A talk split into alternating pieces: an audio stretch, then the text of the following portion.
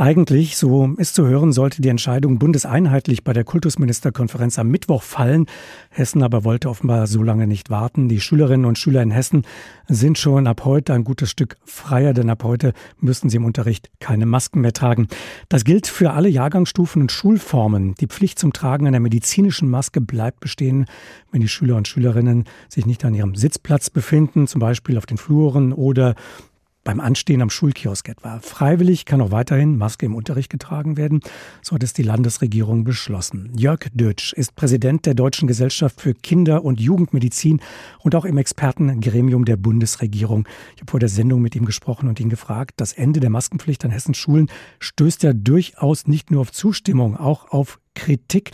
Da heißt es dann, das sei jetzt definitiv der falsche Zeitpunkt, um die Masken im Unterricht abzusetzen. Was sagen Sie als Kinder- und Jugendmediziner dazu?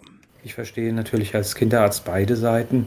Einerseits die Eltern, die sich wünschen, dass insbesondere bei den kleineren Kindern die Sprache besser lernen sollen, die Masken fallen. Andererseits verstehe ich natürlich auch die Eltern, die Sorge haben, dass die Kinder sich jetzt leichter anstecken. Und deswegen glaube ich, dass es wichtig ist, den richtigen Zwischenweg zu finden. Die hessenweite 7-Tage-Inzidenz, die liegt ja annähernd noch bei 1000. Wäre ein solcher Zwischenweg gewesen, mit dem Ende der Maskenpflicht bis Ostern, also etwa so bis Mitte April vielleicht zu warten? Das wäre natürlich eine Möglichkeit. Eine andere Möglichkeit wäre, dass man zunächst beginnt, die allgemeine Testpflicht zu lockern oder auch zu reduzieren.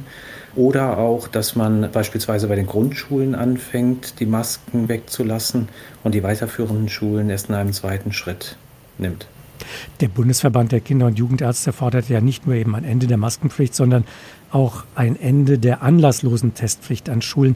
Was ist aus Ihrer Sicht daran denn so sinnvoll? Was würde das bringen, auf diese Testpflicht zu verzichten? Mit anlassloser Testpflicht meint man natürlich, dass sozusagen alle Kinder permanent getestet werden. Das muss man sich aus mehreren Gründen überlegen. Zum einen haben wir jetzt bei den hohen Inzidenzzahlen natürlich nicht die Möglichkeit, die wirklich guten PCR-Pool-Tests, die sogenannten Lolly-Tests, umfassend einzusetzen, sondern wir müssen auf die schlechteren Antigentests übergreifen. Und da könnte es natürlich sinnvoll sein, nicht mehr alle Kinder mit Antigentests, mit den Schnelltests zu testen, sondern ausgewählte Gruppen von Kindern, ausgewählte Schulen beispielsweise, mit den sehr guten Lolly-Tests zu testen. Das ist dann weniger eingreifend für die Kinder und die Tests sind besser. Aber würde das letztlich nur ein sehr lückenhaftes Bild äh, präsentieren dann, wenn die Testergebnisse vorliegen, weil eben bestimmte Schulen oder Gruppen außen vor gelassen worden sind? Das ist richtig, das ist äh, die eine Seite, die eine Sicht, die man haben könnte, aber es erlaubt uns weiter einen Überblick über das Geschehen zu haben. Das ist ähnlich wie bei den Wahlvorhersagen. Natürlich können die sich auch um einige Prozent irren, aber auch da nimmt man eine repräsentative Gruppe und schließt von dieser repräsentative Gruppe auf eine größere Gruppe, nämlich die gesamte Wählerschaft. Und so könnte das beispielsweise mit repräsentativen Testmöglichkeiten, mit wirklich sehr guten Testverfahren auch funktionieren.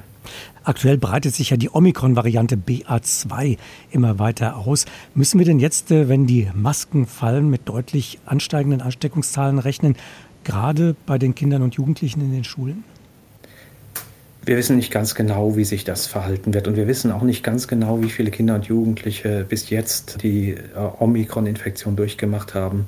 Das, was man auf jeden Fall sagen kann, ist, dass die beiden Omikron-Varianten sich nicht so stark voneinander unterscheiden wie beispielsweise Omikron und Delta. Also insofern ist es zwar theoretisch möglich, dass man sowohl die eine wie die andere Omikron-Variante durchmacht, aber die Wahrscheinlichkeit ist doch deutlich geringer, dass wenn man jetzt Omikron hatte, dass man noch ein zweites Mal Omikron bekommt. Die Kritiker der Maskenpflicht argumentieren ja, dass die Masken die Kinder und Jugendlichen beeinträchtigen, nicht nur was die Mimik angeht, die Gestik betrifft, also auch die Kommunikation untereinander, sondern auch sehr beim Atmen behindert. Wie schätzen Sie dieses Argument äh, als Mediziner ein?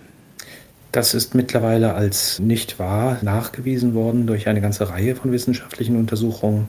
Ganz am Anfang gab es zwei wissenschaftliche Untersuchungen, die gefunden zu haben glaubten, dass die Maske das Atmen beeinträchtigt. Beide Studien hatten große methodische Fehler und mussten dann anschließend auch von den Autoren zurückgezogen werden. Insofern sind all die anderen Studien, die gezeigt haben, dass die medizinischen Masken, und nur von denen spreche ich jetzt, dass die medizinischen Masken glücklicherweise keine Beeinträchtigung der Atmung machen.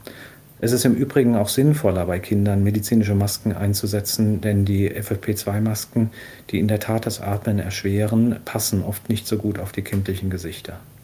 Nun hört man ja sehr unterschiedlich zu den Krankheitsverläufen von Kindern. Zum einen sind äh, viele Kinder noch nicht geimpft, aber ein Teil ist auch geimpft und man hört aus beiden Gruppen sowohl von leichten als auch sehr schweren Covid-Verläufen. Sind wir vielleicht, was die Risiken bei Kindern angeht, angesichts dieser schweren Verläufe, die es ja durchaus auch geben kann, vielleicht zu blauäugig im Umgang mit den Risiken für die Kinder? Das, was wir natürlich vermeiden möchten, ist, dass Kinder schwer krank werden. Und insofern ist es schon gut, dass auch Kinder, da, wo immer es möglich ist, geimpft werden.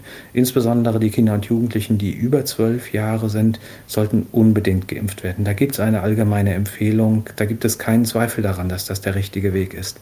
Bei den fünf bis elfjährigen gibt es die Möglichkeit zu impfen. Man muss nicht, aber die STIKO lässt diese Möglichkeit eindeutig. Das heißt, Eltern, die ihre Kinder impfen möchten, die verhindern möchten, dass sie möglicherweise einen etwas schwereren Verlauf haben und eventuell sogar in die Klinik kommen, können ihre Kinder gut impfen. Alleine bei der Gruppe der unter Fünfjährigen, da wissen wir mittlerweile, dass leider die Impfung nicht erfolgreich ist. Deswegen macht es auch keinen Sinn, ohne eine Zulassung in dieser Altersgruppe die Kinder zu impfen. Jörg Dötsch war das, Präsident der Deutschen Gesellschaft für Kinder- und Jugendmedizin. Gesprochen haben wir über Kinder und Corona. Ab heute fällt die Maskenpflicht im Unterricht in den hessischen Schulen.